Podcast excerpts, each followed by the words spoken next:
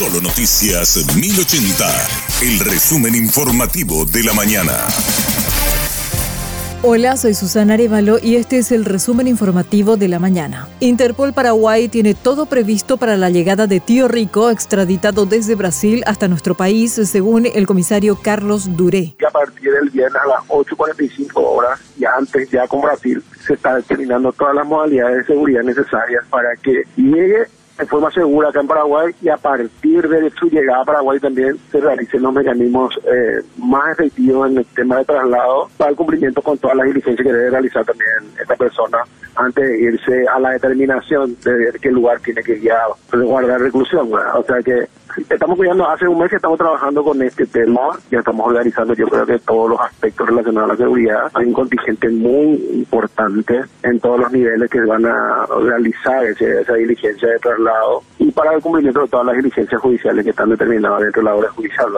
Yo creo que está totalmente preparado ya abortaron envío de cocaína de Paraguay a Gran Bretaña. 8 kilos de cocaína estaban ocultos en el interior de cuatro cilindros metálicos. Los paquetes de la droga estaban cubiertos con carbón y café para tratar de burlar la detección en los controles. La carga fue interceptada en el área de encomiendas del aeropuerto Silvio Petirosi. Las autoridades estiman que el precio de la cocaína en el Reino Unido es de 80 mil euros por kilo.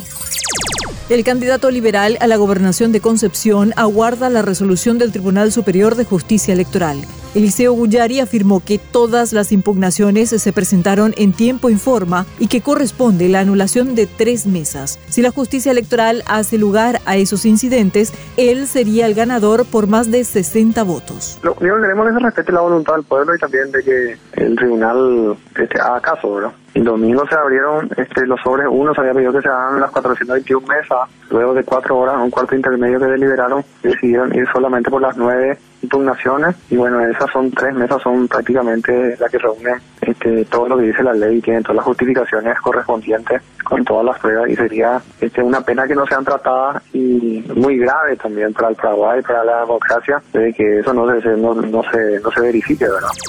Hoy se presentó el Plan Maestro de Movilidad Eléctrica que tiene como uno de sus ejes principales el transporte público. El viceministro de Transporte, Oscar Stark, explicó algunos aspectos que aborda este proyecto para introducir buses eléctricos que tiene toda la lógica en un país como el nuestro, que tenemos una gran cantidad de disponibilidad de energía eléctrica, energía eléctrica limpia, porque se produce a través de, hidroeléctrica, eh, la introducción de la movilidad eléctrica y en el transporte público tiene una lógica inclusive económica, ¿verdad? Más allá también de, la cuestión eh, medioambiental. Pero para hacerlo tenemos que tener en cuenta que va a tener que ponerse a disposición una cantidad de energía eléctrica, por ejemplo, en las paradas, en los lugares que van a ser las recargas de los buses. Este plan lo que hace es eso, ¿verdad?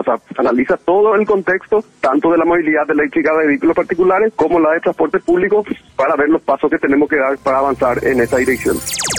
Nueve personas murieron y 20.000 tuvieron que ser evacuadas debido a las inundaciones en Italia. Las lluvias causaron destrozos y daños por varios miles de millones de euros en la región del noreste del país. Se estima que en 36 horas llovió lo equivalente a seis meses. Más localidades podrían quedar bajo agua en las próximas horas, ya que sigue el pronóstico de lluvias para la zona.